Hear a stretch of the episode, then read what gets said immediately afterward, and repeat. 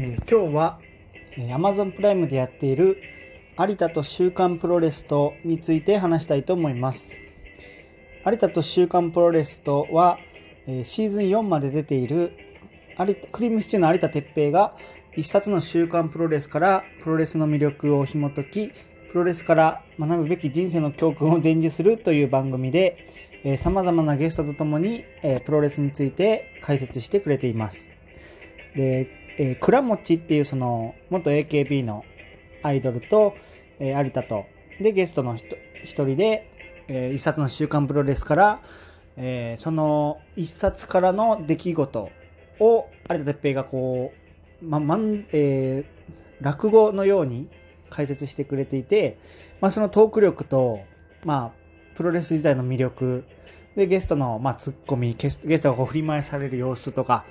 含めて、まあ、すごい、えー面白いし、知識としても面白いし、バラエティとしても面白くて、まあ、Amazon プライムでも特に人気のコンテンツです。で、最近は、えー Amazon プライムで新しく有田プロレスインターナショナルっていう、また、えー、シュープロとは別で、えープロレスの、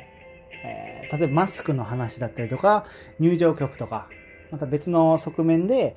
えー入れたものはもう毎週水曜日に配信されているんですけど、まあ僕はこの、えー有田と週刊プロレスとシーズン4まで全て見ていて、まあプロレスはもともと知らなかったんですけど、あ、プロレスってすごく面白いんだなと、特にまあ人間ドラマとか、まあ団体の存続の危機をどうやって乗り越えるのか、で、スターの誕生とか、やっぱり個性的な人が多くて、なんだろう、真面目にやってるけど、ちょっとどうしてもお笑いになってしまうような。まあそれをちょっと芸人が面白くいじるんで、もうすごく面白い出来事がどんどん起こっているというふうに捉えられるんですけど、まあ聞いたことある、まあ長州力とか、えーアントニオ猪木とか、ジャイアント馬場とか、まあその辺の人とかから、な岡田和親かな？なんか最近の人まで、でまたなんか、えーえー IWGP かな？その海外のでも活躍する日本人とかあ結構やっぱ活躍する人のまあ苦労話とか、えーあそんなエピソードがあったんだとかあの事件ってそういうことだったんだとかそのモノマネで、まあ、一シーンだけ切り取って見たことはあるんですけどまあそれの前後も含めた、まあ、正しい知識というかちょっとプロレスに詳しくなれるっていうのもすごい面白くてで僕はちょうど近くで、えー実際にプロレスのを見に行ける機会があったんで、まあ、1回だけ見に行ったんですけど、まあ、実際に見に行くと余計ちょっと面白くてでまだそのテレビではその方紹介されてない人で、まあ、自分でちょっと興味を持った人とかもいたんで結構プロレス見に行くようになったぐらい影響を受けてるような番組です。で、